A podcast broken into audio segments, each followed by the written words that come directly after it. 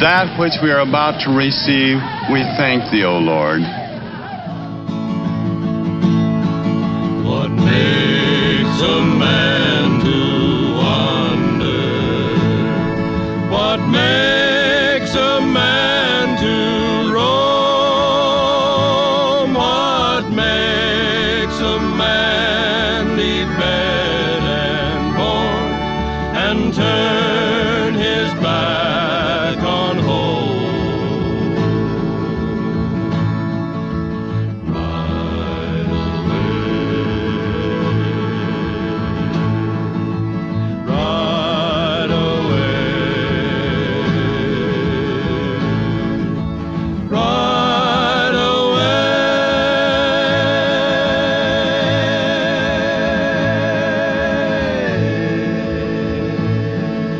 Começando o podcast Filmes Clássicos com The Son of the Pioneers.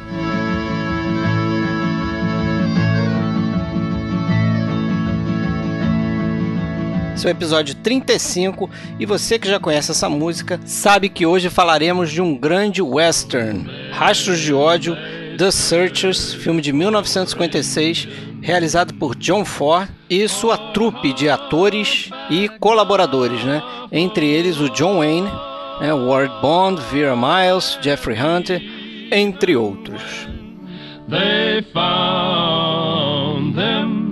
Hoje esse filme é considerado um dos melhores faroestes já feitos e um dos melhores filmes americanos já produzidos.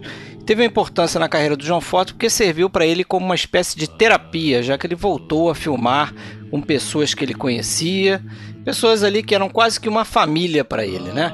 Mas isso é assunto para o nosso podcast que já vai começar daqui a pouco.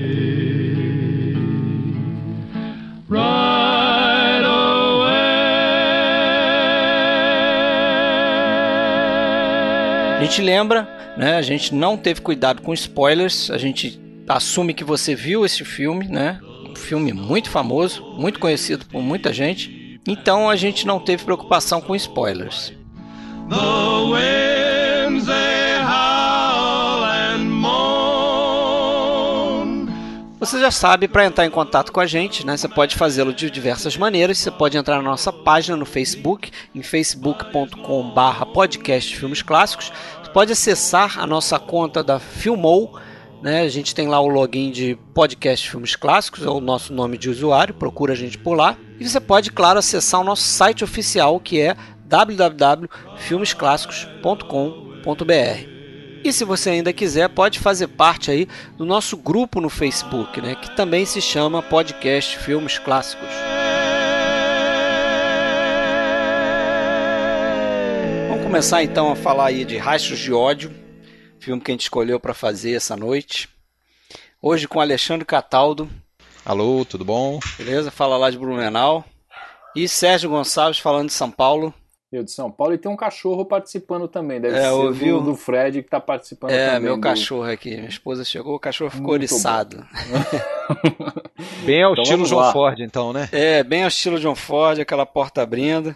Mas vamos falar aí de Rastros de Ódio, que começa assim, né? Uma porta se abrindo, a câmera saindo de dentro de- de- da casa, e a gente vê lá a figura de John Wayne chegando, né? É, A gente tá comentando antes, né, Alexandre, que esse filme aí tem, tem gente que adora, acha maravilhoso, é, e tem gente que acha mais um filme, mais um western, É. é um filme normal, Apenas mais um western, né? apenas mais um western. Eu, eu acho, eu é- é dos filmes assim, eu já falei isso de vários filmes aqui, mas é dos filmes que eu acho que mais cresceram é, à medida que eu fui percebendo as diversas nuances que tem no filme, né? Porque eu acho que a gente pode olhar para o filme e ver é, uma história comum, né? Uma história de um resgate. Pode ser uma, uma interpretação meio simplória do filme. É um western, é uma aventura, uma história de um resgate. De Ou de uma menina. vingança, né? Ou de uma vingança. Eu discordo um pouco da vingança, vou falar depois por quê. né? Mas aí, à medida que a gente vai. Eu, pelo menos, eu fui revendo o filme, fui lendo algumas coisas e tal, você vai ali, né, começa a descascar algumas camadas no filme. Você pode fazer uma refle- reflexão sobre racismo, isso aí eu acho que é bem latente no filme, você vê de cara, né? Então você pode ver esse filme sobre o aspecto do sexismo, porque como é que os homens nesse filme, e até uma mulher, né, a Vera Miles, no final do filme, vê a questão do estupro, né? Das meninas terem sido estupradas por índios. Você pode ver comentários sobre religião. Você pode pensar no filme como uma exposição da conquista do, do Oeste, né? Pelo homem branco, massacrando os índios e vice-versa. Pode olhar ali uma, uma, uma, uma, relação conflituosa entre a figura do paterna do John Wayne e de, do Jeffrey Hunter, né? É, é, como se fosse o filho dele, adotivo. Muita gente acha que é uma, uma reflexão ali da relação do John Ford com o próprio John Wayne. Né? E você pode até olhar ver um conflito de gerações ali, né? John Wayne sendo um cara mais velho, com um cara mais novo, tem toda a questão do final que a gente vai comentar também, que tem um pouco dessa coisa. É, eu acho que eu acho que essa é isso é que faz esse filme para quem gosta dele, como eu gosto, sei que você gosta, o Sérgio não tenho certeza ainda da opinião dele, já vamos ouvir, mas uh, um grande filme, essa essa possibilidade dele ser interpretado em vários níveis, em várias camadas, né? Ele vai desde um filme um, um, um faroé, um bom entretenimento, sessão da tarde, se, se à primeira vista pode parecer isso para para o espectador, como um filme cheio de temas, subtemas ali, né, como esse que você citou. E eu acho que, como você estava falando, até em conversas aí esses dias com, com algumas pessoas, eu, eu, percebo que tem muita gente que tem essa impressão. E eu, eu mesmo tive essa impressão quando eu vi o filme a primeira vez, já faz muito tempo. É, tá, é um faroeste, mas como tantos outros que a gente já viu, recheado daqueles clichês do gênero e tudo mais, né? Mas o que a gente esquece é que esse foi um dos que ajudou a sedimentar esses clichês, talvez. Né? Então agora a gente olha meio é, com um tom crítico isso, mas na verdade se a gente hoje tem essa, esse, esse, esses fundamentos do gênero bem bem solidificados, o, o Rashid foi um que ajudou a, a, fazer isso e não teria como ser diferente, né? Um gênero bem marcado como faroeste tem seu, suas convenções, a sua a sua gramática própria, né? E evidentemente que esse filme é, segue isso, mas ele é muito além disso. Ele, é, ele, ele, tem um tom épico é, e, e, uma multiplicidade de, de análises aí que a gente vai comentar que, que eu acho que é o que torna ele um, um, grande filme. Né? Também é. acho. E você, Sérgio? Para você estar tá entre os 20 melhores filmes já feitos? De jeito nenhum. é muito longe disso. Eu acho assim, acho que nem tanto lá nem tanto cá. Né? Eu não acho que, que o filme seja ah, é só mais um western, um filme de sessão da tarde que você pode ver. Eu acho que o filme é, é mais do que isso. Mas eu também não vejo esse filmaço com todas essas nuances e camadas de interpretação. Eu acho que hoje se valoriza os fãs do filme dão um valor, né, interpretações e significados para esse filme maiores até e mais profundos do que o filme realmente tem. É, eu acho que tem uma série de problemas, uma série de coisas que me incomodam muito no filme. Ah, e isso mesmo, tem. E mesmo, e mesmo nos pontos, nesses pontos positivos que, me, que merecem, suscitam discussões, eu acho que ele é mal desenvolvido, né, poderia ser mais bem desenvolvido do que, do que ele foi. Ainda considerando que é um filme vai estar tá com 60 anos, né? Ele está fazendo é, 60 56, anos. Né? É, eu acho que esse filme poderia ter saído um filme melhor do que ele saiu na verdade. Né? É um clássico, assim, questionável, mas ele tá, eu acho acho que está longe de ser aquele clássico perfeito que você vê hoje e fala, nossa, esse filme não envelheceu nada, ele continua perfeito. Para mim não tá. Tem outros inúmeros clássicos que a gente assiste e não mudaria mais nenhuma vírgula hoje, né?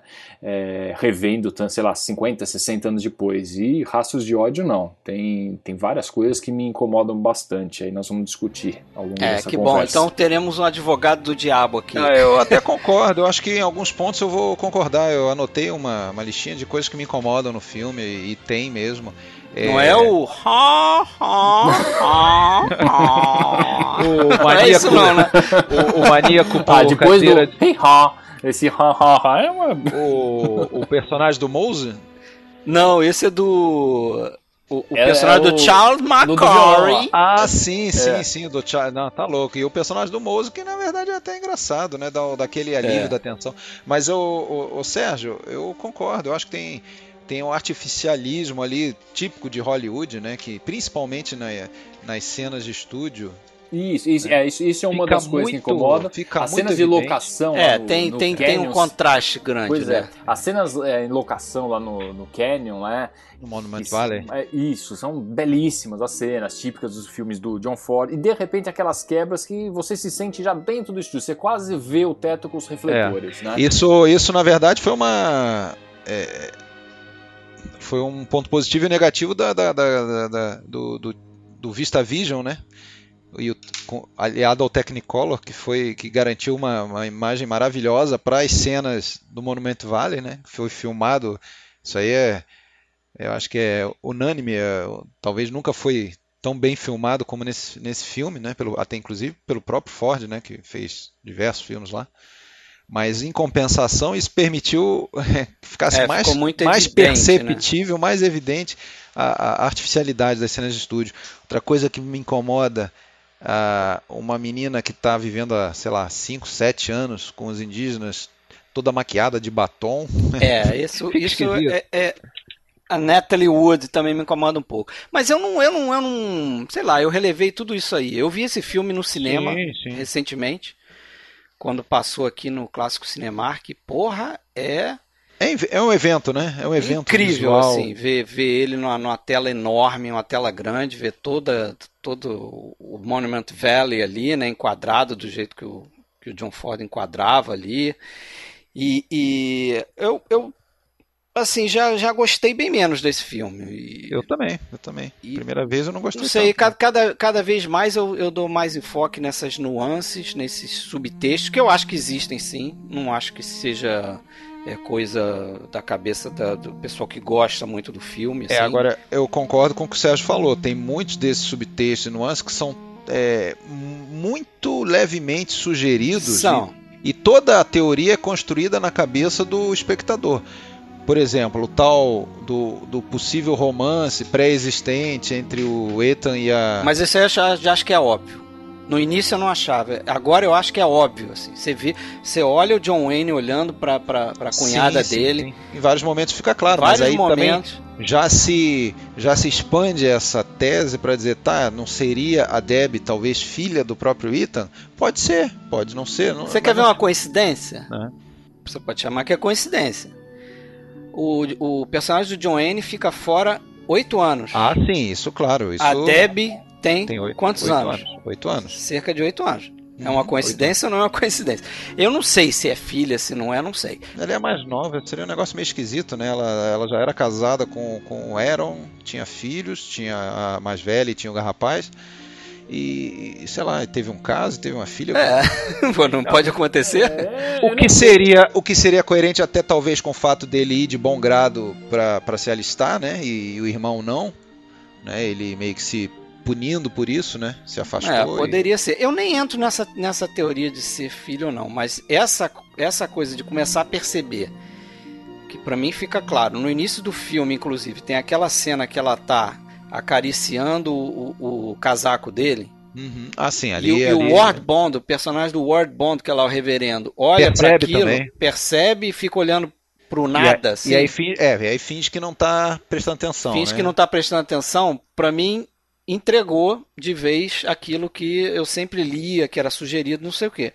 E isso me ajudou a, a, a, a aceitar melhor o final, aquela mudança que tem no final do Sim, filme. sim, né? Sem Mas aí a dúvida. gente vai chegar lá. Porque aquilo sempre me incomodou um pouco também. Pô, de repente o cara vai lá por uma razão que ele sustenta o filme todo durante cinco anos.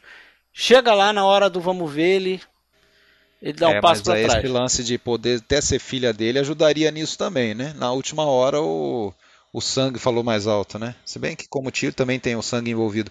Mas outra coisa que, que veio numa dessas revisões foi é, s- ter- a gente não vê nada do que aconteceu na, na chacina, né? Queimaram as casas, se estu- é, fica subentendido que foram estupradas as, as- as mulheres, né? As meninas estupradas e sequestradas e a, e a Marta talvez estuprada antes de ser morta. Não sei. Isso é uma possibilidade que teria é, aumentado a, o ódio né, e, o e a, a necessidade de vingança do, do Ethan né, pelo, pelo Scar, que depois a gente vai falar que, na verdade, nada mais é do que um, um espelho dele. Né? É, isso é uma das coisas, por exemplo, a, a chacina do início, a gente estava falando do visual, né, falando de estúdio, vocês falaram da maquiagem, é, ainda entrando nessa questão do, do visual, e das coisas que me incomodam muito e me tiram um pouco da história, é, por exemplo, figurino, né, figurino principalmente dos índios, é tudo de uma artificialidade que eu não consigo deixar de comparar, por exemplo, com um filme que é um pouquinho mais novo do que ele, mas não tanto assim, e a gente está falando da chacina do início, eu não consigo deixar de lembrar, por exemplo, é, do realismo e da tensão que passa na chacina que a gente vê em Era Uma Vez no Oeste. É, são dois filmes que a, a chacina inicial é importante, fundamental para a trama, para tudo aquilo que acontece depois, e, e, o filme, de uma forma geral, a gente assiste Era Uma Vez no Oeste. Você compara com Raços de Ódio, Era Uma Vez no Oeste continua um filme impecável. É, na verdade, a gente não vê a chacina, né? No, no Rashid é uma grande elipse. Pois, ali, pois né? é, exatamente. A exatamente. gente só vê aquela tensão da família. E, e só que vou te falar mais, eles, eles estragam isso de uma maneira tão, tão grotesca que eu acho, porque assim, você não vê, você sabe o que está acontecendo, eles criam um, atenção. Um, uma atenção, né? Eles estão lá, estão vindo, estão vendo a, os índios chegando. A né? Lucy grita, leva um tapa na eles cara. Estão na janela, né? Isso, olhando tal. Eles estão chegando, ah, sai da. Apaga o lampião, né? Tem um lampião que tá aceso, vão apagar porque eles estão chegando. Essa cena, né? Tiram a menina da casa, a Deb, pela janela. Pois é, aí eles falam pra Deb pra sair e se esconder lá onde tá a avó, né? Que seria o, uhum. o túmulo lá da avó. Isso, isso. E aí nesse momento, né, nesse momento da, da que está escondido lá da avó, aparece aquela sombra e aí, para mim, a grande, primeira grande pisada na bola do filme aparece um alemão, o, o, o Henry Brandon, o alemão, né? O de olhos Brandon, claros, tudo alemão, bem, tudo bem, mas apare... não, deixa, deixa eu falar. Ah. Francamente, quando eu assisto aquilo, é, aquilo me dá vontade sempre de dar risada. Eu, aquilo para mim é cômico. Eu sinto que eu tô assistindo um quadro, um episódio dos Trapalhões. A hora que aparece um índio vestido lá, ou talvez um esquete do Jô Soares no Vivo Gordo. Aquele é o, é o chefe né, dos índios, os índios selvagens que vão, que atacam, sequestram a menina. Aquilo para mim tira uma força, porque. É, mas, mas, mas é pensa só... só... pensa só. Você viu os outros índios. Você não viu os outros índios? Tem índios no filme. Sim. Ele sim. empregou índios tão... no filme. Então... Você acha que algum daqueles índios poderia ter a presença que tem aquele cara? Qualquer índio. Como antagonista do John Qualquer Wayne. um que pudesse fazer uma cara de bravo ali seria melhor que aquele cara. Eu não, não consigo mas... imaginar algum pior. É. Entendeu? Isso eu acho assim também. Eu é, acho assim, incomoda, incomoda muito. Isso eu acho que é uma coisa importante. Porque o Scar ali deveria ser uma figura assustadora. Eles colocam a cicatriz no rosto, ele chama Scar. É, é cicatriz, depois um mexicano fala tal. E a figura dele, convenhamos, entendeu? É, eu acho que é uma das pisadas na bola do filme. Então, assim, não cria tensão, tensão e medo daquela aquela tribo, nenhuma, porque a partir do momento que ele mostrou, dá vontade de dar risada. A menina tá lá na lápide do lado do túmulo, escondida, de repente aparece eu o discordo Henry um pouco Brandon. também, não, não, eu não acho que o filme é sobre, você falou em vingança, o Alexandre falou em vingança, eu não acho que o filme é tanto sobre vingança, entendeu? Tanto é que ele, no final, quando o Scar é morto, você nem vê ele, ele ser morto direito. A coisa Pô, mas ele vai lá e, escalpé, e tira o escalpo dele. Tem não, vingança. Não, É, tudo tem bem. isso sim. Tem, Mas- tem um componente de é vingança, mais- sim, mais porque ele lado- estuprou a Marta também. Tem um Sim, mas eu acho que é mais do lado do racismo, Também, racismo, mais forte mas uma vingança do pessoal. Racismo. Que, aliás, é, o racismo esse que já se manifesta no, no jeito como ele trata o, o, o Martin, né? O Martin Pauli lá. Well, I could mistake you for a half-breed. Not quite. I'm eighth Cherokee, the rest is Welsh and English. At least that's what they tell me. É, como ele trata o mate, como ele dá tiro nos olhos do, do índio que já tá morto, que ali não tem nenhuma questão de vingança. Como ele acha engraçado dar aquela, aquela bicuda que o Martin dá na, na Índia, Na gordinha, Índia lá, a, a Luke. É, né? Aquilo ali é bizarro. E, É e- bizarro, não. e- Aquilo ali é mau gosto Mas tremendo. vamos lembrar que esse negócio de botar ator, né, americano pra fazer, né, Árabe. papel que não tem nada a ver, árabe, Chinês, fazer, pô, antigamente era um, não, não tinha nem papel de, não tinha nem negro fazendo papel de negro, né? Era branco com cara pintado de preto. É um negócio comum na Hollywood, né? É, eu concordo com o então assim é uma coisa que eu relevo. Chama Fica atenção. estranho, fica estranho. Chama atenção, dá uma estranheza. Mas não Dá comprometeu pra mim, mas dá uma estranheza. Pra mim não compromete. É. Agora, Agora, ele podia ser um mestiço também. Podia, podia ser um Ricardo Montalban, por exemplo, que já fez vários papéis de índio, né? Que era um cara meio. Não sei se era mexicano. Era... Não, eu digo, não seria impossível ter um cacique ali de olho claro também, já que àquela altura também já tinha eh, iniciado algumas gerações da miscigenação, né? É, uma mistureba, né? Inclusive, essa história, aí saindo um pouco do filme, Ah, a boa, história é baseada num, numa história real de uma mulher chamada Cynthia Ann Pa- Parker, né, que é uma garota que foi abduzida mesmo por, por Comanches em 1836 no Texas. Aí o filme tem essa coisa curiosa, né, porque ele diz que se passa no Texas, mas no primeiro plano você já vê que é Monument Valley. É, se passa no Texas com Comanches, Comanches, né? Comanche. E isso pro, pro americano deve causar uma estranheza maior do que talvez de ver o, o Henry Brandon lá como índio. Porque o Monument Valley é no Arizona. É não na- no, tá, no Texas, né? Utah, né? Utah, é Utah, quase Arizona, mas é ainda Utah. Mas é Utah ainda, né? É. Tá bom, mas não é no Texas. Sim, né? sim. E, e a tribo é é outra, né? E a tribo é outra. No Texas é, é- são Comanches, não é isso? Aqui é Navarros, eu acho. E, e os rituais que passam no filme, tudo é tudo navarro, não tem nada de Comanche. Mas essa história dessa menina, que, que, que inspirou o livro, é curiosa porque ela foi é, sequestrada, passou 24 anos vivendo com, com os Comanches, e depois ela foi sequestrada, entre aspas, né, resgatada, entre aspas, pelos homens brancos, num massacre que teve chamado Batalha do Rio Peace. E aí ela foi é, reintroduzida na, na, na sociedade Contra a vontade, né? contra a vontade dela. Tanto é que 10 anos depois ela morreu lá de amargura. A mulher não conseguiu se, se Aham. colocar de novo na sociedade. Né? Então é uma história triste pra caramba. E diz que o filho dela se chama Kuana. Foi um dos caras mais importantes ali para ajudar a, a, a, a integrar os índios, os comanches, né? É, com a sociedade ali dos homens brancos. Então ele- ela teve um filho que ela nunca mais viu, que é esse cara, com- com o chefe da tribo, Comanche lá, que era o tal do Petanocona. E esse cara foi importante para fazer esse, esse link. E o John Ford chegou a, a- a- a tentar fazer o, a história desse cara, desse, desse Kuana, desse filho dela. Né? Antes de fazer o Rastro de Ódios, inclusive. Ele, ele sabia conhecer a história, mas acabou não, não tocando o filme. Né? É, o, na verdade, o roteiro, né, que é do, do senhor Frank S. Nugent. Frank Nugent, ele é baseado num, num, num romance de 54 de Alan LeMay, né? E o Alan LeMay, ele, ele estudou 64 casos parecidos com esse que aconteceram no século XIX no Texas. É, ele juntou várias coisas. de né? crianças sendo abduzidas por, por indígenas. E mais de 60 casos no século XIX. E esse foi assim o, o mais impactante deles, né? Mas é, teve, teve, é- era uma ocorrência comum naquela, naquele processo de, de expansão, né? Chegada do, dos colonos, né? Dos, do- dos poceiros é, e os índios muitas vezes é, faziam essa, essa sequestro aí.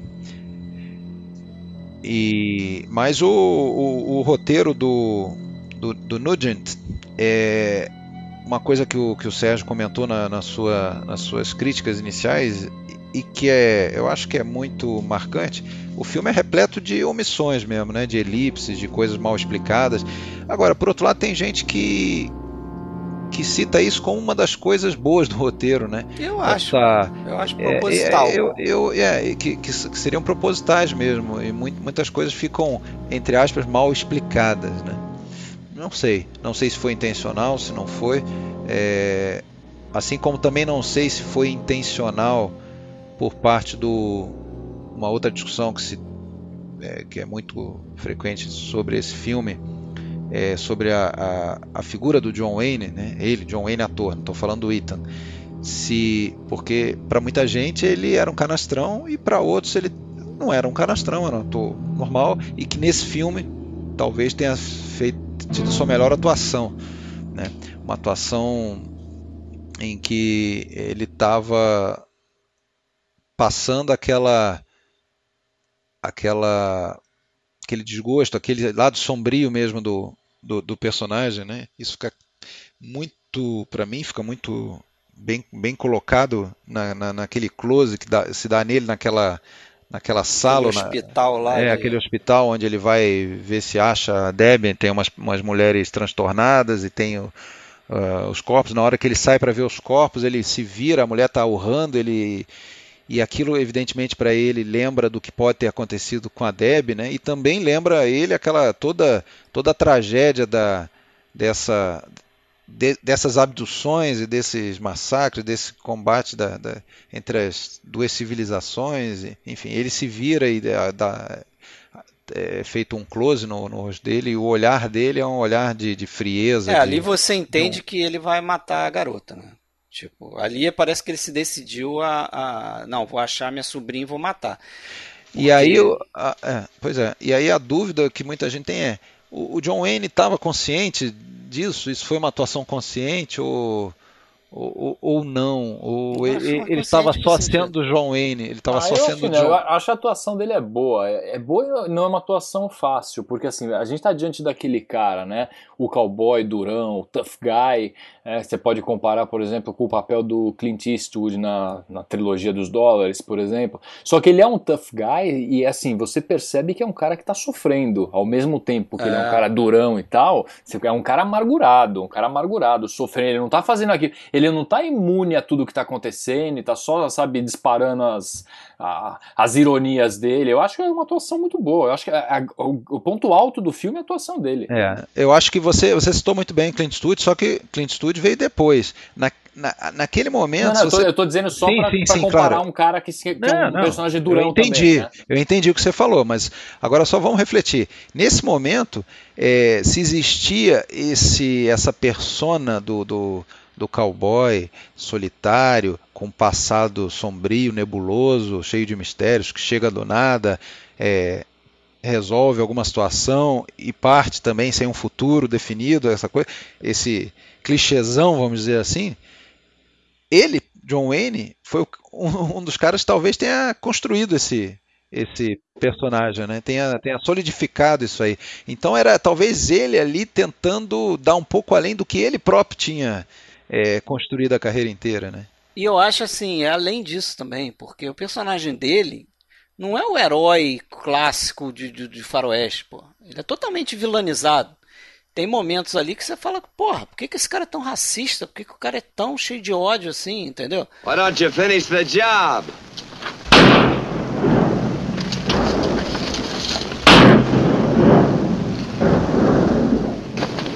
What good did that do you? Why, what you preach, none. But what that Comanche believes, ain't got no eyes, he can't enter the spirit land, has to wander forever between the winds.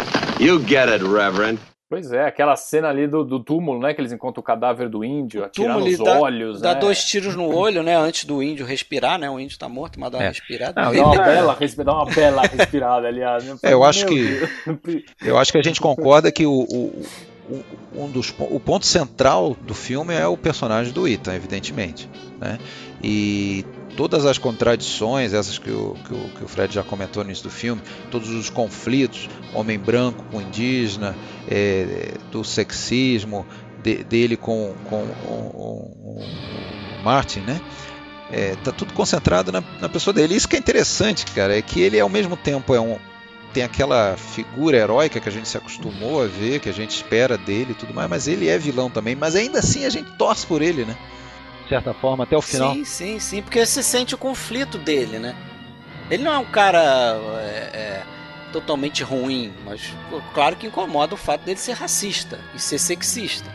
Porque se ele acha que a, a, a mulher que foi estuprada por índios não serve mais para viver na sociedade, Porra, isso é um machismo do cacete. Né?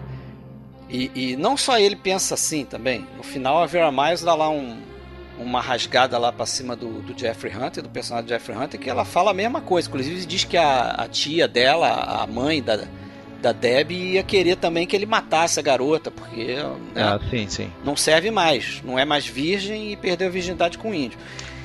Mas é Então- um cara, é um cara recheado de mistérios, né? A gente se pergunta, já Sim. desde a cena inicial, a gente sempre tem aquela tensão, o que que esse cara ficou fazendo três anos? Ele, Então, ele, mas por isso que eu acho que é proposital, porque é, ele inclusive lutou, é. se pergunta pra ele o que, que, vo- que que você fez, ele desconversa.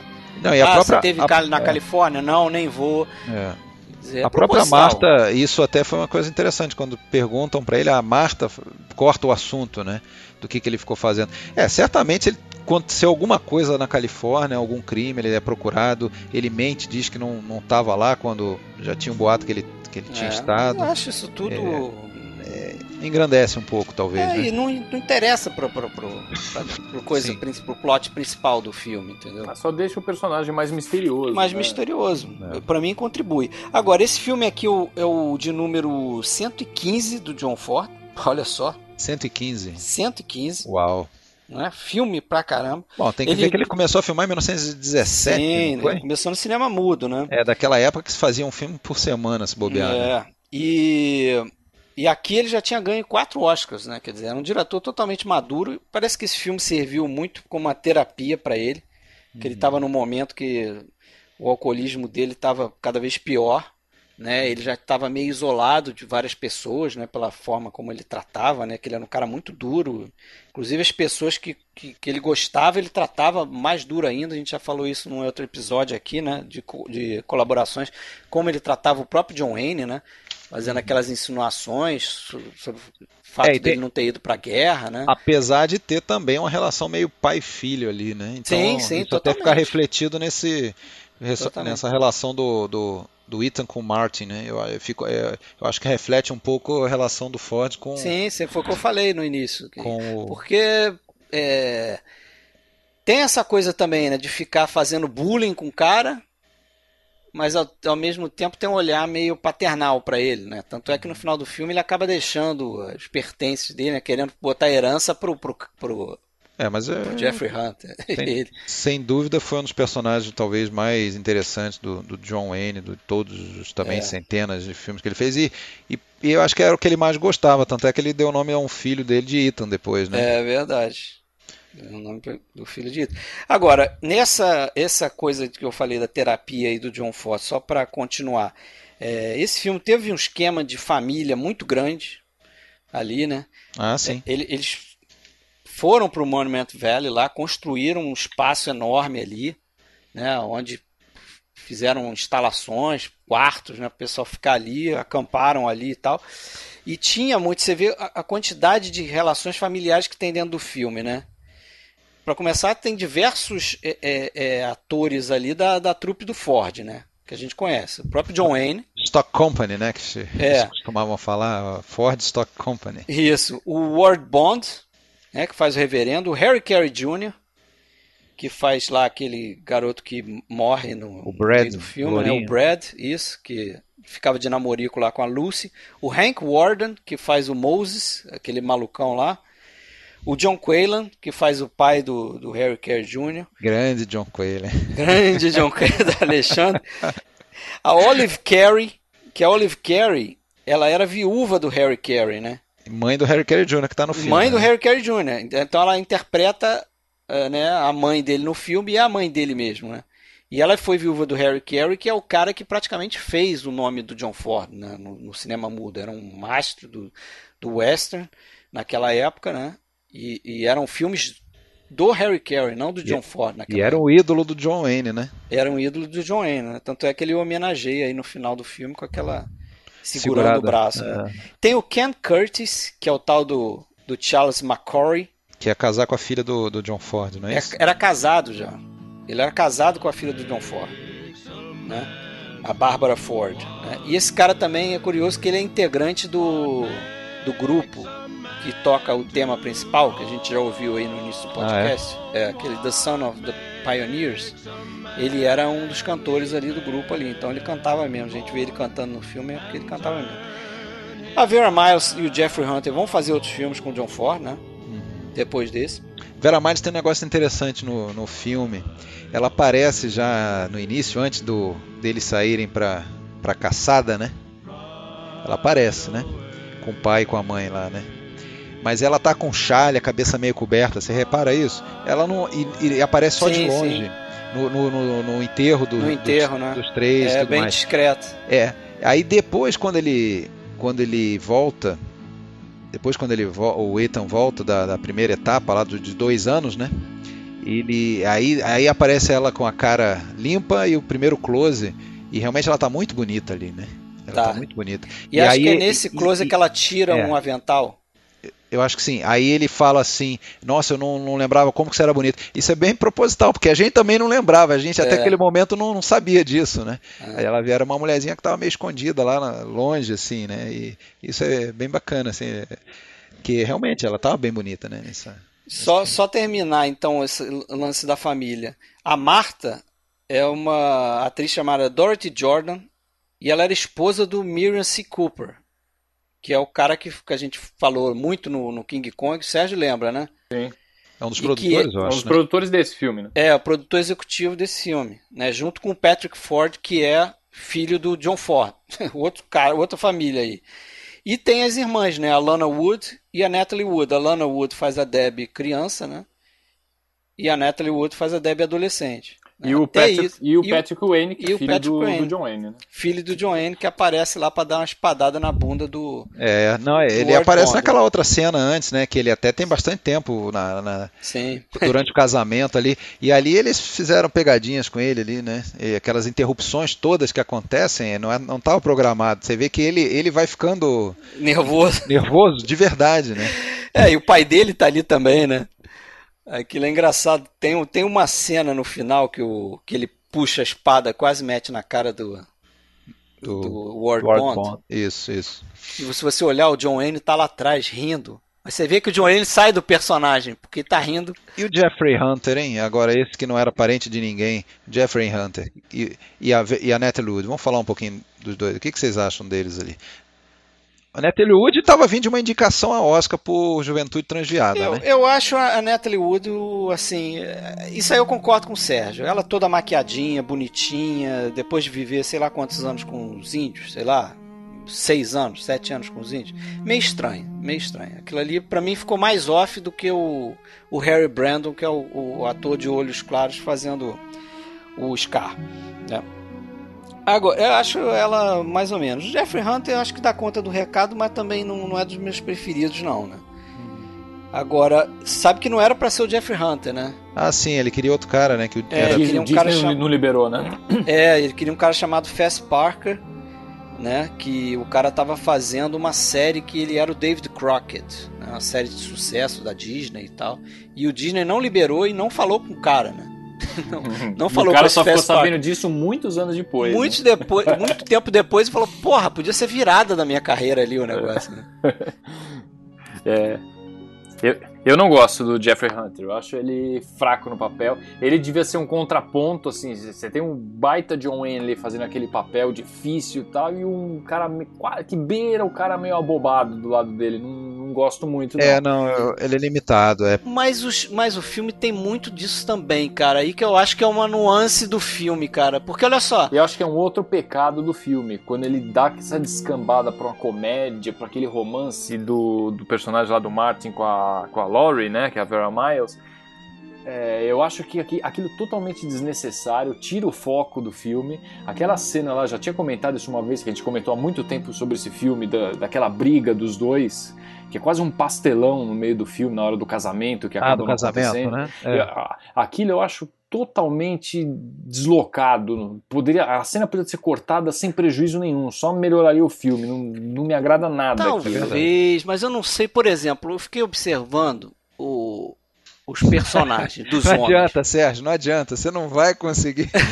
Não, Mas eu, tô, eu- eu tô falando a minha opinião, eu não quero mudar a Não, opinião. não, e essa é a minha não, opinião também. falando- Não- ninguém tem que mudar de opinião. É só cada um vai defender o seu ponto. Ninguém vai mudar, mas aquilo pra mim.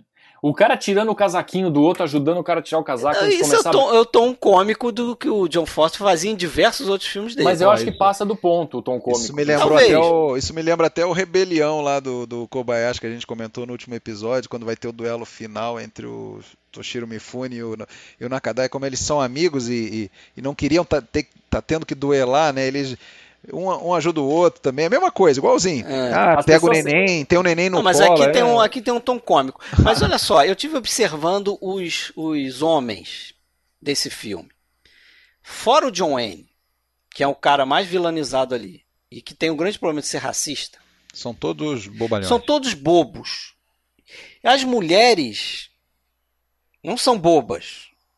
A, a, a mãe da Vera Miles lá, a, a Olive Carey, né, a atriz, esqueci o nome do personagem, ela é a mulher mais esclarecida do filme. Sim. É um dos personagens mais esclarecidos. Ela, ela vê as coisas acontecendo antes, ela percebe é, é, várias coisas quando a Vera Mais vai ler aquela carta, né? E o outro, o marido tá lá feito um bobo lá, jogando negócio na, na, na, na lareira, pegando, não sei o que, falando um monte de besteira. Ela, ela tá séria falando Ela não coisas. tem nome, não, cara. O nome é só mi- senhora, senhora, É, senhora Jor- Jorgensen. é. Jorgensen. É. E aí tem um momento que o marido fala, ah, ela é professora, não sei o quê. Isso, isso. Tem uma ela- hora que ela fala umas coisas bacanas também. Então, eu não sei se, se isso é tão assim. Né? Não é proposital. Acho que tem um comentário aí. É, mas eu acho que Não, realmente. Fez o que em relação ao, ao, ao tom cômico? Não, ao, ao tom cômico, ao fato dos homens ser, ou, ou fazerem besteira ou, ou serem abobados, como é Não, o mas, Moses, por exemplo, como quando é você o coloca o marido. Mose, o Mose é um, é, um, é um personagem que nitidamente ele tem uma deficiência mental, né? A gente Sim. percebe isso, que é um, um, um cara que tem um certo retardo mental, tem umas é cenas cômicas, mas ele não passa do ponto. Eu as pessoas É. sempre justificam, ah, porque tem essa comédia para quebrar um pouco a tensão do filme. Primeiro que eu acho que o filme não é tão tenso quanto deveria, já falei isso. né? Então ele nem precisaria dessa comédia toda para quebrar essa tensão. E mesmo quando você vai quebrar a tensão, sem tomar cuidado, porque a hora que você joga um pastelão no meio, você passa um pouco do, do ponto, você quase você corre o risco de descambar para uma cena de comédia. né? Isso acontece em vários filmes. Recentemente, vocês assistiram aí, é, vamos citar um exemplo bem recente que fez tanto sucesso assim, o episódio 7 do Star Wars. Tem uma cena logo no início, né, que a hora que aparece pela primeira vez o vilão lá, o Kylo Ren, que o, que o cara olha pra ele, eles ficam parados e falam, você fala ou eu falo? Aquilo, por muito pouco, se ele fosse um pouco a mais, ia estragar completamente a cena, sabe? Tem que tomar muito cuidado com essa coisa da comédia. E essa cena específica aí da, da briga deles, eu acho que é, é Não, não, patético. realmente é é, é patético. patético, sabe? É, enfim. É, talvez um, um, um tom cômico que agradasse muito mais na época do que a- agrada Pode hoje. ser, às vezes fica, fica datado pro que a gente espera de um, de um É. filme, de, um, de um western vendo hoje, né? Mas isso não.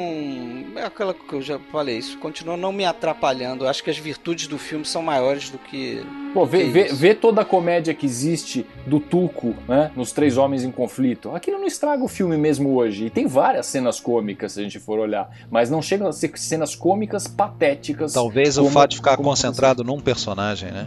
É, então. o, o personagem, a gente já espera que ele seja desse jeito ali. É, esse ali é um prolifera- cara mais. Né? É. Esse é um filme italiano, onde o cara pode xingar o outro e é mais exagerado, talvez, não sei. Pois é, mas eu, eu acho que o, o resultado final, no geral, fica mais contido. Ele não estraga o filme, não, não estraga tudo que está sendo custa. Esse filme eu acho que ele fica um pouco irregular. Aquilo que você vai ter, tem aquela cena lá do o cara vai escalpelar o, o índio, dá tiro no olho, do outro, embora não apareça, né, não tem nenhuma cena violenta, é tudo só falado, sugerido. E aí você tem uma, uma cena, umas bobagens dessa, que nem essa briga, essa, esse romancezinho bobo. Agora, isso também não pode ser um comentário que ele está fazendo sobre aquelas famílias, aqueles pioneiros que viviam daquela forma, né?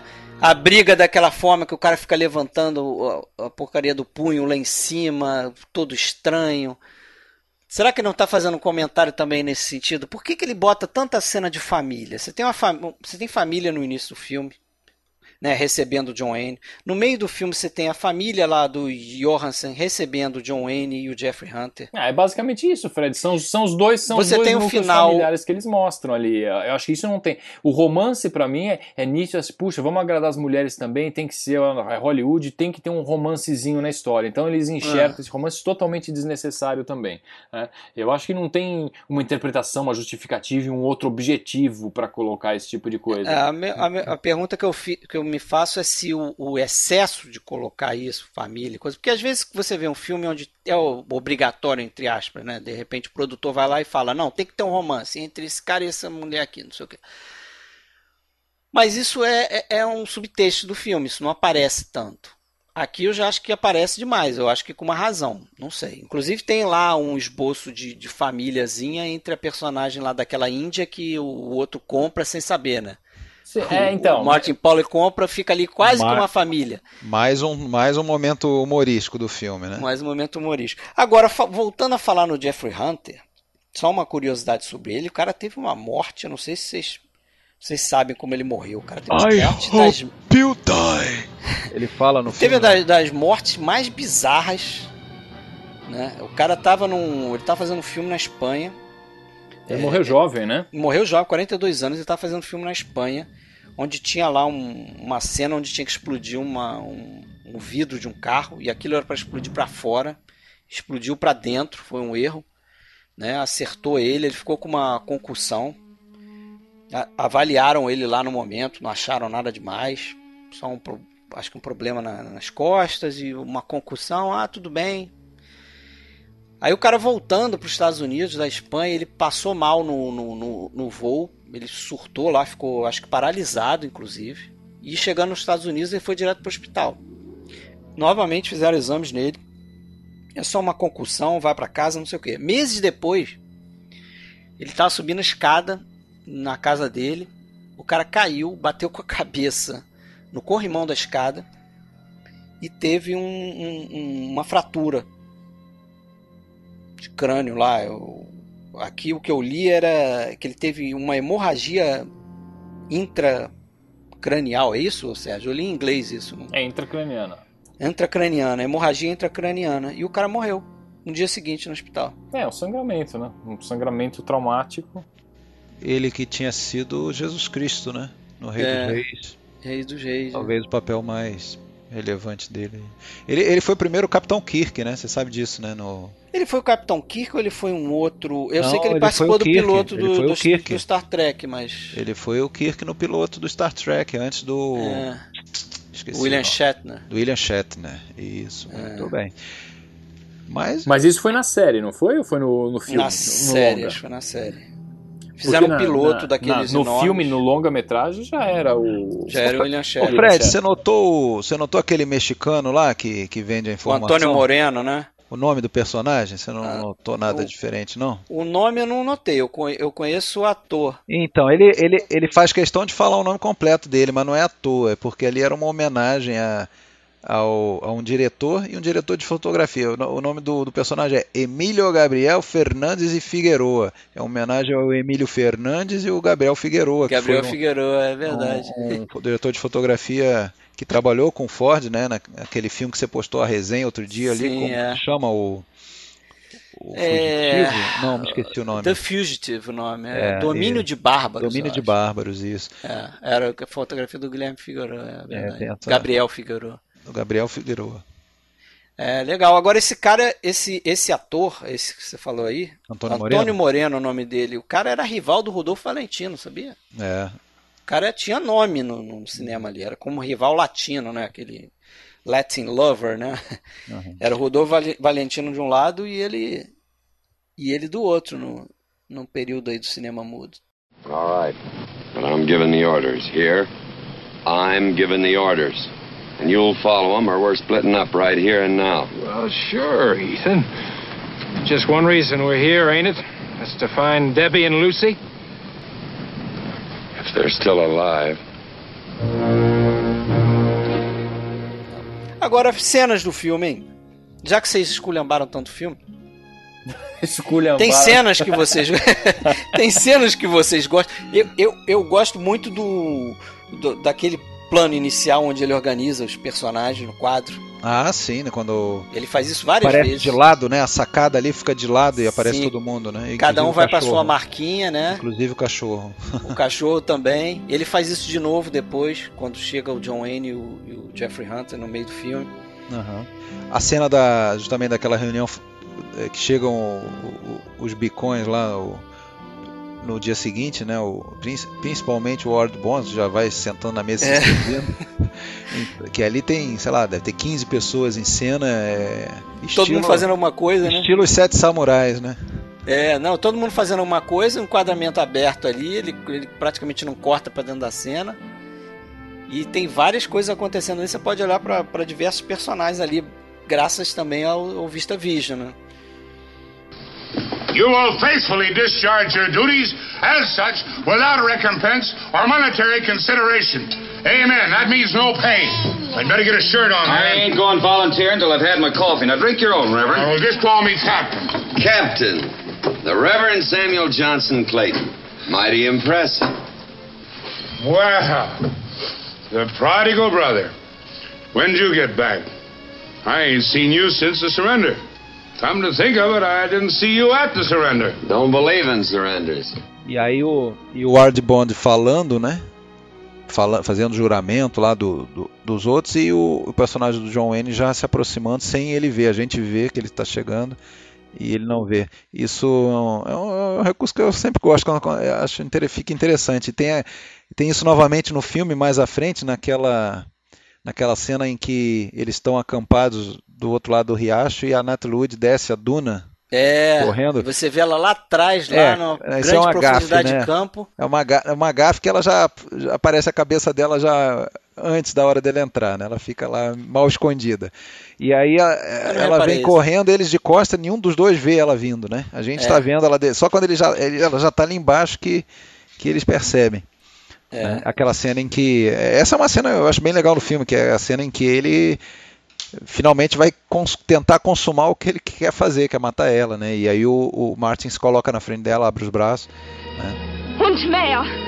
Go. Go, Martin, please. Stand aside, Martin. No, you don't, Ethan. Ethan, no, you don't! Ethan, no you don't! Pro espectador, aquilo, até aquele momento, essa cena, na realidade, é quando ele revela, né, que ele, A intenção, que ele né? queria matá-la, né? Porque até então você não sabe disso, né? Não, mas é, que, ele, que ele queria matar. Fica subentendido. fica sugerido naquele olhar dele lá no. Fica subentendido em alguns momentos que o Martin até fala, tá, mas a gente só tá indo para resgatá-las, é para isso que a gente tá indo, não é? Quer dizer, é como se ele tivesse já percebendo que a intenção Suspeitando do, do- de alguma é, coisa. É, e você vê, você vê diversas vezes no filme como ele evita falar. É claro que também pelo fato de ser um filme de 1956, você não podia falar em estupro abertamente. Mas você vê diversas vezes no filme como incomoda ele o fato, né? Porque ali ele tá meio, eu acho que essa essa busca é uma corrida contra o tempo na figura do John Wayne, né? no pensamento do John Wayne, que é o que de pegar a menina antes que ela seja feita feita mulher do índio. mulher. E depois ele, quando ele começa a perceber, se passam cinco anos de busca, né? Que, pô, já era, agora ela deve tá, ter deitado com o índio e tudo. Você lembra quando que isso fica bem marcado, quando ele, ele, ele constata que já era, agora agora eu não quero mais resgatar, agora eu quero matar.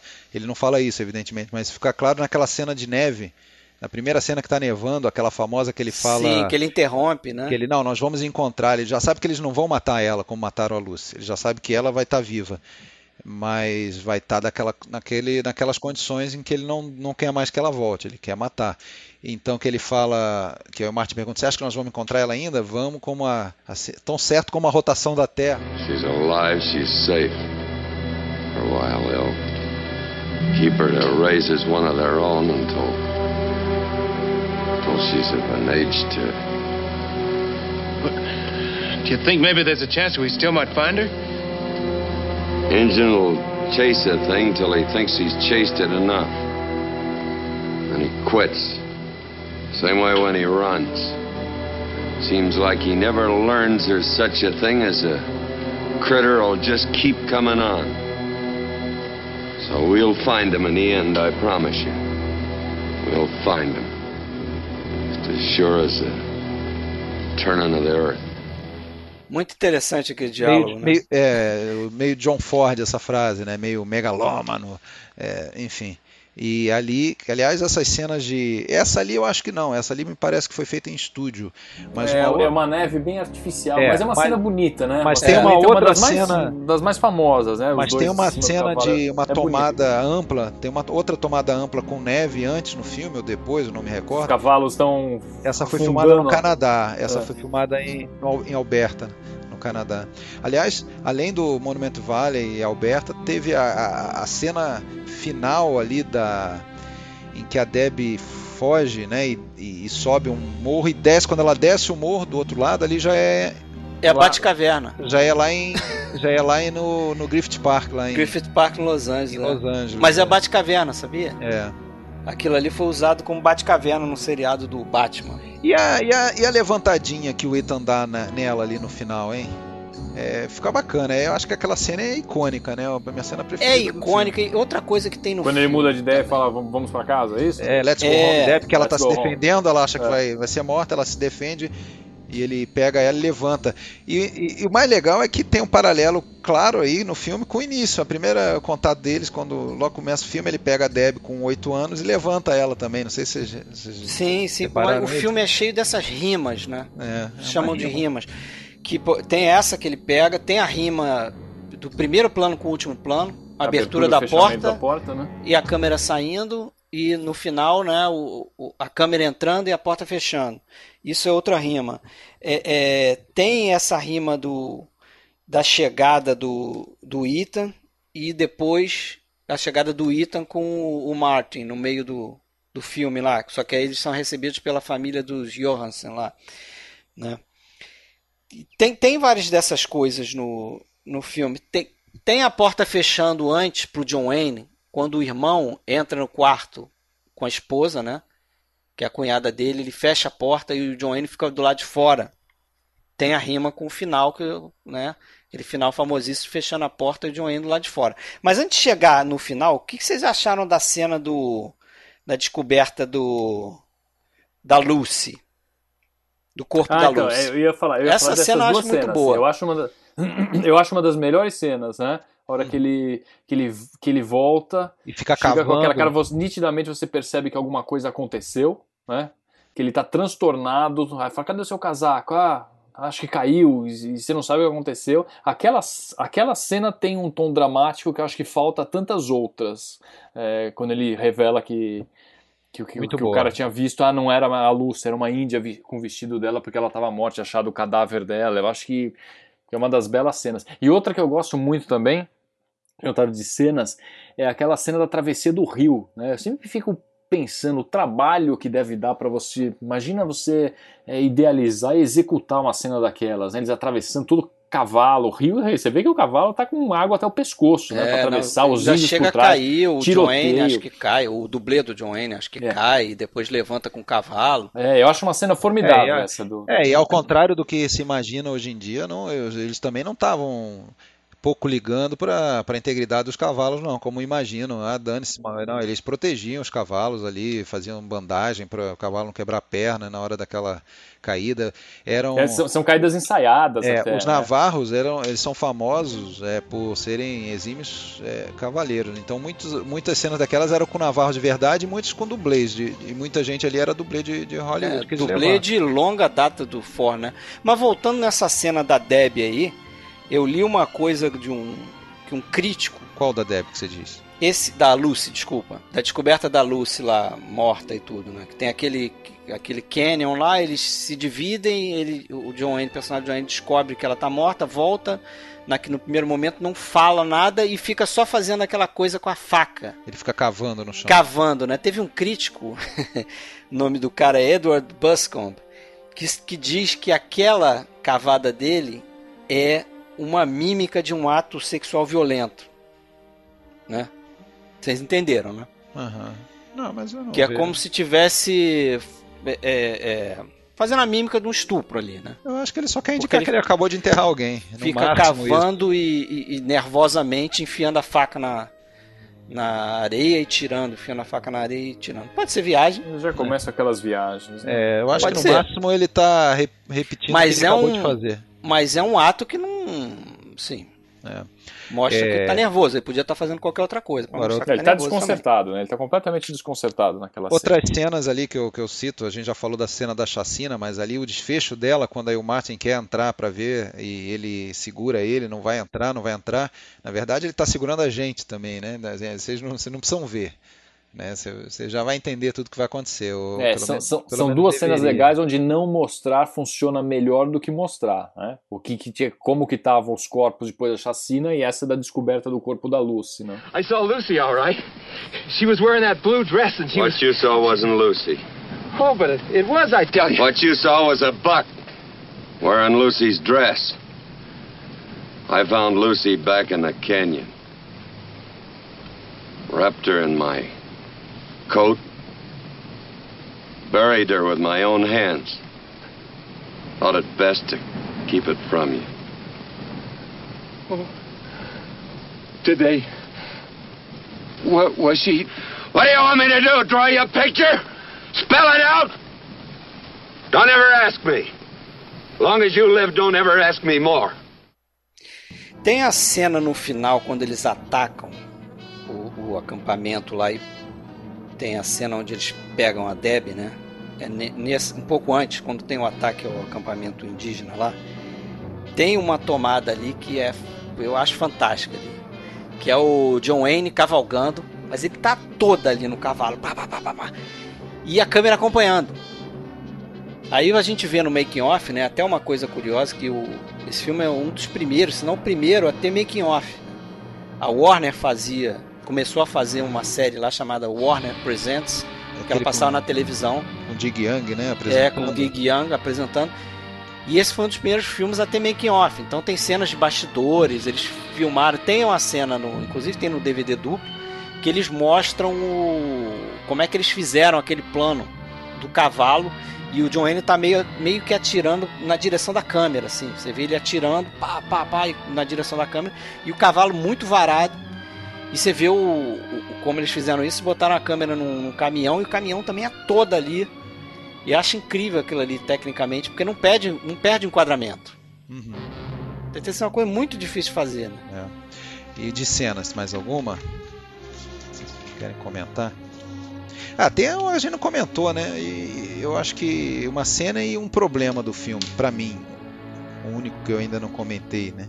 Que é a passagem do tempo, né? A passagem do tempo ela não fica muito bem clara em alguns momentos, ela não passa igual para todos os personagens, tem personagem que praticamente não muda, muda muito pouco. Vocês não percebem isso aí? Ah, talvez, mas qual personagem, por exemplo? É... Não, eu vejo. Ah, não, claro, a Deb, evidentemente, deixou de ser uma menina, mudou. Agora Sim, o John Wayne fica mais velho. Ele fica mais velho, um pouca O Moses coisa. também. É. é. Então, talvez eu que não, não dei eu que, que não entendi muito bem essa parte. É, não, não entendi, não, não percebi. Mas a. É, é, o, o, a passagem do tempo é interessante a maneira como foi colocada pra gente ali naquele flashback dentro da leitura da carta, né? Não sei se eu acho que merece ser comentado porque foi, foi algo meio meio diferente assim dos flashbacks que, que a gente via, né? Era, um, era uma sequência de, de ações assim em tempos distintos, assim, não, não era uma ah, vamos para um flashback e mostra uma cena, uma, um evento lá do passado e volta. Não, era cada cada narrativa da carta era uma, inclusive com pessoas diferentes falando, né? É, ficava meio é, um pouquinho diferente. E não, sem contar que não tinha aquela famosa nuvenzinha, né? Um é, não tinha uma fusão. É, começou a ler a carta, aparece. Para indicar, ele corta direto pro, pro flashback, né? Do, é, o, filme, Martin, o filme é acusado de, de, ridiculamente ele é acusado, foi, teve uma época que foi acusado de ser racista, né? Isso é absurdo, né? Porque Mas eu acho que é falta de entender. É falta de entender que, que é o próprio, é o próprio. Isso é muito comum, né? Se criticar a, a, o que o filme passa como se, se fosse o filme estivesse defendendo aquilo, né? Ou fazendo apologia da, daquilo, mostrando aquilo como uma coisa boa, né? Enfim. Mas, é, eu acho que aí, aí ele a foi perseguido entra... por ser racista, né? Por um bom tempo. Pois é, enquanto todos, praticamente todos os outros personagens não demonstram racismo, né? Uhum. E acho que é o racismo que, que, que vilaniza o, o, personagem do John Wayne. Então, não sei, não, não acho filme racista, não. Uhum. É, e, e o último plano, hein? O tão famoso último plano, hein? Do filme. Aquele... Vocês não lembram do Poderoso Chefão, não? Ah, a porta Primeiro, fechando, né? A porta fechando, aquele sentimento meio de isolamento entre a Diane Keaton e o Alpatino. Porque eu fiquei, eu fiquei revendo a cena final. É, é, parece que o Joanne vai entrar. É, é engraçado isso. isso. Parece. Né? Parece que ele vai entrar. Passa o, o, a Deb com, com o casal lá, né, mais velho. Mas ele parece que ele vai vendo, parece que ele vai constatando conforme os, os casais vão entrando, as pessoas. É, ele que, desiste, né? Que a vida de todo mundo ali tá, ele não faz tá parte caminhada, daquilo, né? é, ele não faz parte daquilo. E aí ele se vira e vai, vai caminhando lá. Na verdade, né? a, impressão que dá no início é que ele chegou só para fazer uma visita, né? Ele não tinha intenção de ficar, é, talvez. Não, ele não tem casa, né? É. Parece que ele não tem é. lugar para ficar. É um cara totalmente tá no mundo aí, solitário. É.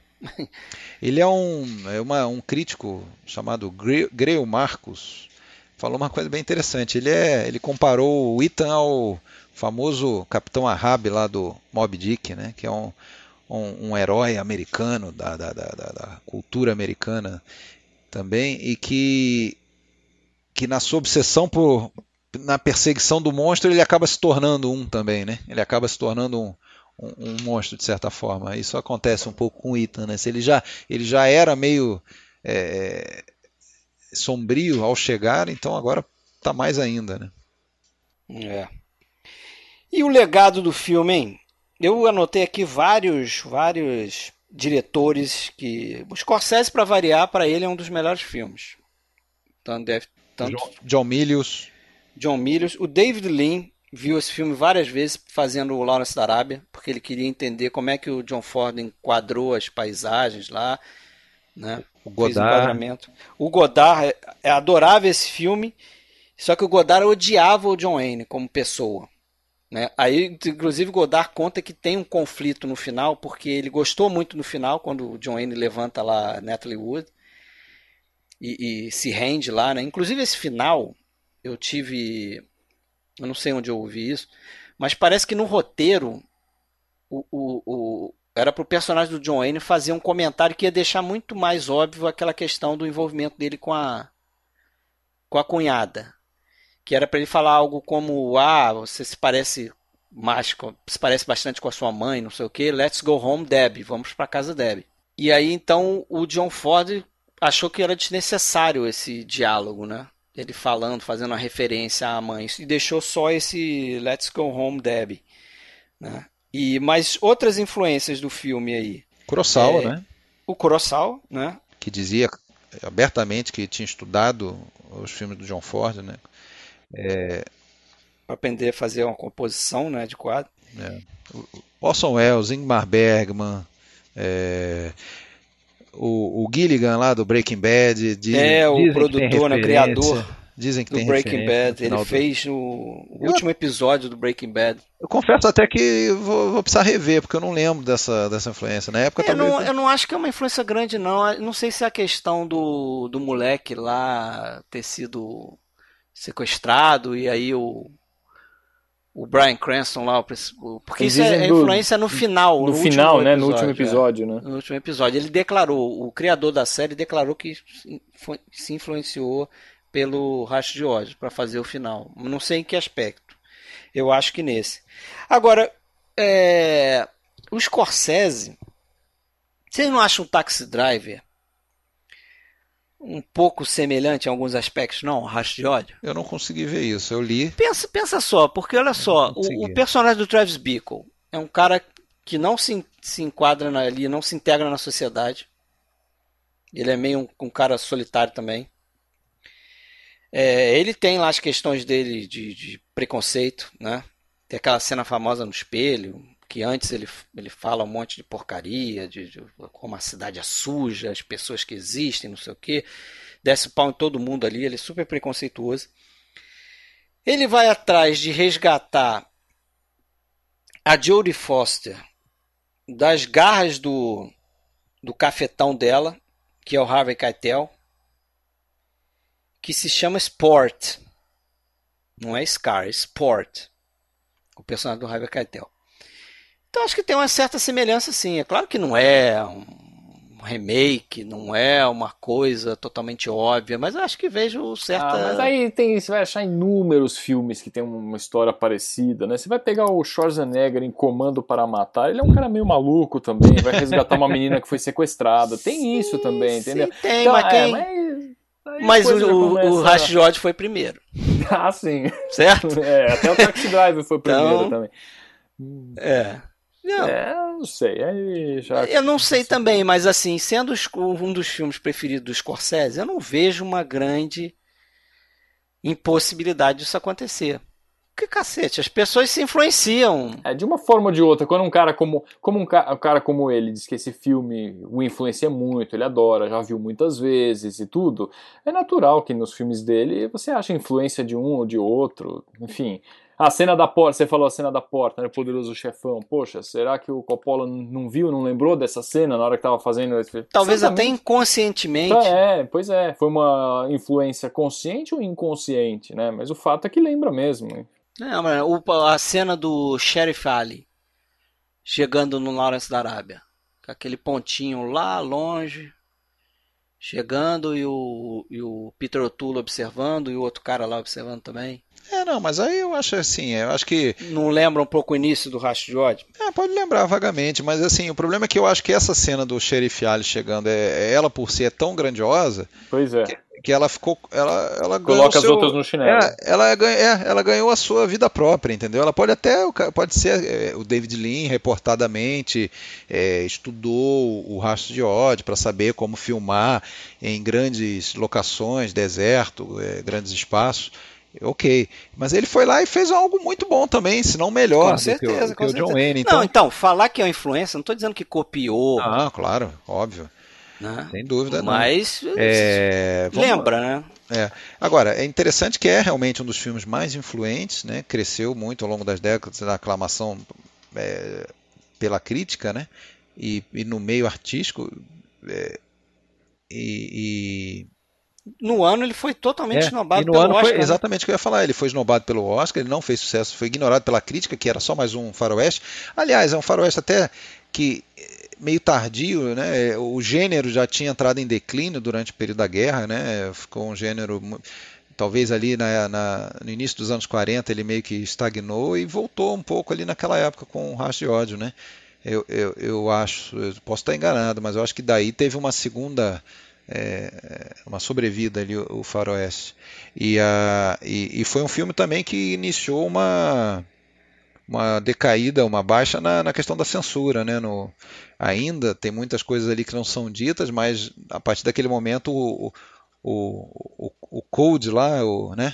O código de, de como é que é o Hays Code. É, o Hays Code, ele, ele já estava começando a se flexibilizar, então algumas coisas talvez nem fossem é, mostrada se for, o filme fosse um pouco anterior. Né? E eu acho que tem um pouco também nessa história do desprezo, não sei se desprezo, talvez seja uma palavra muito forte, mas da academia com o western, né? Ah, sim. Tanto é que você vê quantos filmes western ganharam o Oscar de melhor filme. Ah, não só da academia, Quatro, eu acho que do, do, cinco, do cinéfilo em geral, tem muitos Também, você vê o, o, John, o John Ford. O John Ford ganhou quatro Oscars de melhor diretor nenhum por western. E a gente lembra muito do John Ford como um diretor de westerns. Ele falava: Eu sou John Ford e dirijo westerns e faço westerns. Ele ganhou quatro Oscars, é o, o maior recordista na categoria, e nenhum Oscar foi por.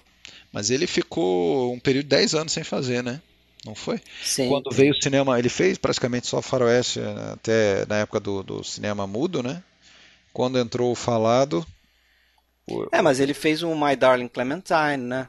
Não, sim, mas ele Paixão ficou. O que eu quero dizer é o seguinte: ele só foi fazer um faroeste falado em 1939, quando já tinha mais de 10 ah, sim, anos. O Stagecoach. Que foi o Stagecoach. Durante toda a década de 30, praticamente, ele fez diversos outros filmes excelentes, como O Delator, o A, Mocidade de Lincoln, que mais? É... Uma série, Prisioneiro da Ilha do Tubarão, é, da Ilha dos Tubarões. Mas Faroeste ele só foi retomar em 39, né? Em 39. Ah, e tem aquela música do Buddy Holly, né? Também é That, That Will Be the Day. É, é isso foi uma curiosidade que eu. Engraçado que eu lembrei dessa música quando eu tava assistindo o filme, revendo o filme agora, eu lembrei, né? Ele fala isso umas duas ou três vezes. Eu lembrei quatro, da música depois que vezes, eu, é, pelo menos. De, E depois que eu fui ler que o, essa fala teria inspirado o Buddy Holly a, a compor a música, né? O That'll Be The Day. É um ah, foi. Esse, esse, filme, eu não sei se ele se mantém, se houve alguma lista posterior, é, mas ele foi escolhido pelo American Film Institute em 2008, melhor western, e o 12 melhor filme, né? No geral, em 2007. Isso, e, e a Sight and Sound, né? Que é essa lista que a gente conhece como dos melhores filmes, né? Porque o Cidadão Kane ficou como melhor filme durante muito tempo, se falava, ah, o melhor filme do cinema, isso aqui, era da lista da Sight and Sound, né? Agora é o Corpo que Cai. Mas na Sight and Sound ele está como sétimo melhor filme, né? No, foi feita essa lista em 2012. E a Carrier do Cinema lista esse filme entre os 10 melhores de, de, todos os tempos, justamente na décima posição. Então é aquela coisa que a gente começou a falar no início do, do, do episódio. Vamos fechar talvez aí com a, é, com a porta, fazendo a rima. Posso só comentar Fala, antes de fechar a porta?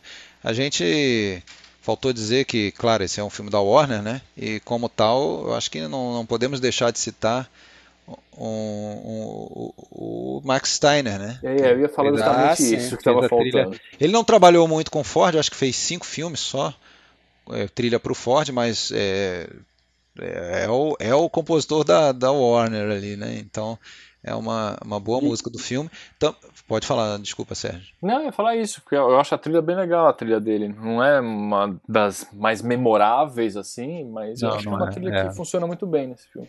Funciona e, a, e, também, e o John Ford não gostou muito. Né? Também não falamos do produtor, né? Que era o, um cara que não era do meio e que se arriscou a produzir esse filme ali, que era o tal do Civil Whitney, né? É, Vanderbilt. Se é, não sei se você tinha comentado. Ele, eu acho que ele só fez mais dois filmes depois também. Não, não, não foi muito adiante como no, no mundo do cinema, não. E o... E agora tem, tem uma coisa curiosa sobre esse cara que é o seguinte, né? Ele era milionário, né? É, era herdeiro aí de duas famílias, acho que Vanderbilt, Eu Whitney. acho que ele era ligado ao Turf também, corrida de cavalo. Ele era ligado ao Turf e, e ele foi herdeiro de um cara Olha que contradição, que, que era pioneiro na fabricação em massa de mosquete. mosquete que matou índio pra cacete, né? E, ou seja, o cara era, era a herança da família dele veio né, em cima dessa, dessa fabricação dos mosquetes e ele vai produzir um filme que, ao meu ver, é, é anti o racismo. E, o, e aquele profissional que você nunca deixa de citar, você não comentou até agora, o diretor de fotografia, o Winton. É, o Winton C. Hotch. É. é verdade, não falou nele, mas é um cara que ganhou três Oscars, sabia? Dois, dois com filmes do, do Ford, Legião Invencível, depois do Vandaval. E nesse filme aí ele pôde trabalhar ali aquele Vista Vision, né? Que era tipo um widescreen, mas com uma altura maior também, né? É, o, o, o Vista Vision, ele é tipo o CinemaScope, né? Com a diferença que o CinemaScope ele é ele utiliza as lentes lá anamórficas lá para comprimir o quadro e depois isso no cinema vai ser expandido. O Vista Vision não, eles deitaram a película, a película que roda na vertical, né, geralmente nas câmeras.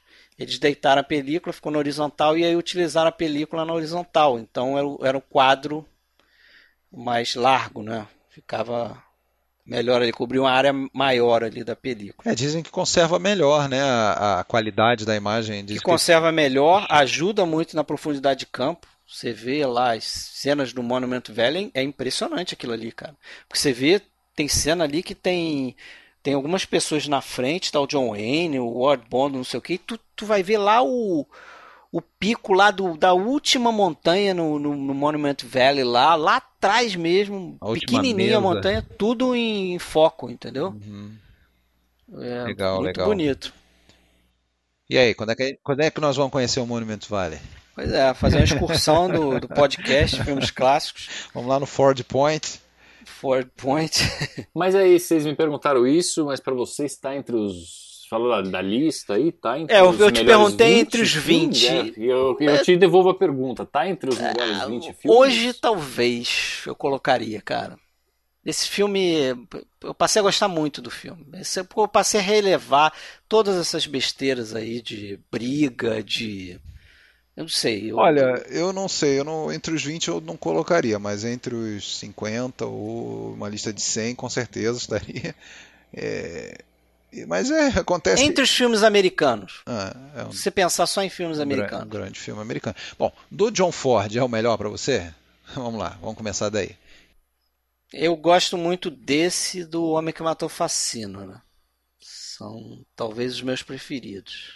É, o meu também, os dois que você citou. É, no tempo das diligências, eu também. Gosto, eu gosto muito da, da história, principalmente. Ah, depois Vendaval, muito bom, ah, Delator. Saindo, do, saindo dos West, ah, As Vinhas da Ira, eu já acho. As Vinhas da Ira, por exemplo, é um filme que eu prefiro bem mais a, a este. Ah, é? Faz tempo que eu preciso rever Vinhas da Ira. A Vinhas da Ira é muito bom também. Quando a gente for fazer um episódio sobre o John Ford, a gente vai assistir os 170 filmes. Vai! Opa! vai! Mas é isso aí, mais alguma coisa para trazer do filme? Tá bem falado, né? Tá bem falado, né? Só uma última historinha então, uma última curiosidade. Eu vi uma entrevista do Steven Spielberg. Spielberg era daqueles que se infiltravam no meio dos estúdios lá, né? Ele gostava de cinema. E ele lá pelos 15, 16 anos, ele ele tinha lá um conhecido num, num estúdio, foi lá falar com esse cara e esse cara falou para ele, oh, você quer aprender sobre cinema, vai aqui do lado aqui, no escritório do lado, que é o escritório do John Ford. É. Isso ele tinha uns 15, 16 anos. Foi lá, chegou lá e tinha secretária e tal. E a secretária é, deixou ele esperando lá, porque o John Ford estava almoçando, não sei o quê. Aí depois o John Ford chegou e mandou ele entrar, ele entrou, falou com o John Ford. Aí falou pro John Ford: Ah, é, eu, eu gosto muito de cinema, fiz os filmes em 8mm, não sei o que, quero ser um diretor. Aí o John Ford falou: Ah, você quer ser diretor, né? Então tá bom, levanta a bunda aí e vai naquele quadro ali. Aí, tinha diversas pinturas no escritório do John Ford. Aí o Steven Spielberg foi lá ver o primeiro quadro e o John Ford falou: O que, que você vê nesse quadro aí? Aí o Spielberg começou, ah, eu tô vendo um cavalo aqui, uma casa, não sei o que, uma árvore. Não, não, não, não, não. Onde é que está a linha do horizonte? Onde está a linha do horizonte? Aí o Spielberg falou, ah, a linha do horizonte está aqui embaixo do quadro. Não está no meio, não está em cima, está embaixo. Tá bom, então vai para outro quadro. Aí o Spielberg, é burraldo lá, ele mesmo fala que não se tocou, e começou, o John Ford perguntou, o que, que você vê agora nesse quadro? Ele começou de novo a descrever. Ah, é um homem, uma mulher. Falei, não, não, não, onde está a linha do horizonte, pô? Aí a linha do horizonte estava lá em cima. Aí diz o Spielberg que o John Ford chegou e falou: ah, é, enquanto você não conseguir ver, descobrir por que, que a linha do horizonte está em cima numa determinada pintura e por que, que ela está embaixo, Enquanto você não conseguir sacar isso, você não, não vai conseguir ser um grande artista, entendeu? E eu, eu conto essa história porque eu, uma das coisas que eu esqueci de falar é para as pessoas que verem o filme, reverem o filme, notar como ele filma a linha do horizonte justamente do Monument Valley, entendeu? Tem horas que a linha está lá em cima, tem horas que está ali embaixo, aí dá uma impressão que os personagens são maiores, são grandes e tudo. Tem hora que a linha está lá em cima e os caras estão embaixo e dá aquele tamanho do espaço do Monument Valley. Mas é isso. Espero que a gente consiga reverter algumas opiniões sobre o filme nos nossos ouvintes. Não conseguimos com o Sérgio. Com o Sérgio nós não conseguimos. É opinião, ué. Quantas vezes você viu esse filme? Umas três vezes já. Três vezes. Ah, ah então, então, quando você chegar lá pela décima, você tá. vê no ah, cinema. Eu acho que não, então... eu acho que não. Eu até acho que não vai ter a Eu não quis falar isso para não deixar vocês magoados, tal, já que vocês gostam tanto do filme, mas a cada vez que eu revejo, eu acho que ele dá uma caidinha. Eu acho é eu não vejo o filme tão grandioso assim quanto a fama dele. Essa que é a verdade. É, acho que é um bom filme, mas eu acho que esse mesmo é um bom filme. Vai, se tivesse uma coisa rápida e objetiva, dar uma nota de 0 a 10, ele ganharia um 7 e tá muito bem dado, na minha opinião. Não, você não me magoa, não. Pode. Todo mundo tem direito sua opinião. nem eu também, mas. Ah, tranquilo. É, espere até o episódio de. Eu nem vou falar. Eu vou. Não, vou falar. De, de qual? O episódio Fala. do Fellini 8,5. Que vocês programaram aí, já vou deixar aqui um spoiler. Vai chegar, vai chegar. Mas esse a gente já conhece a sua opinião, né? Não, eu, acho, eu acho que eu nem vou participar na realidade, porque eu já falei vai, minha opinião naquele episódio dos Superestimados. Ah, que aí e... você vai rever e vai melhorar bastante. Ah, eu não vou rever. eu não vou participar só para não precisar rever. É, mas é isso aí. Valeu, Sérgio. Valeu. Um abraço. Valeu, Alexandre. Valeu, até a próxima. Abraço. That'll be the day.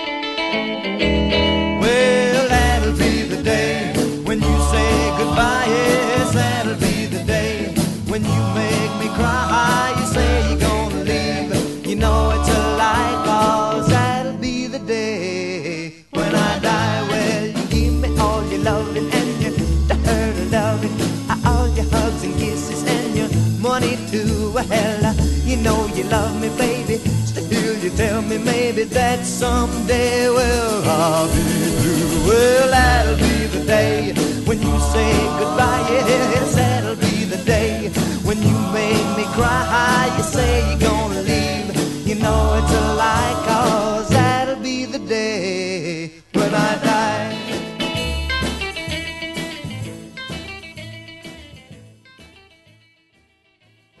Let's go home, Debbie.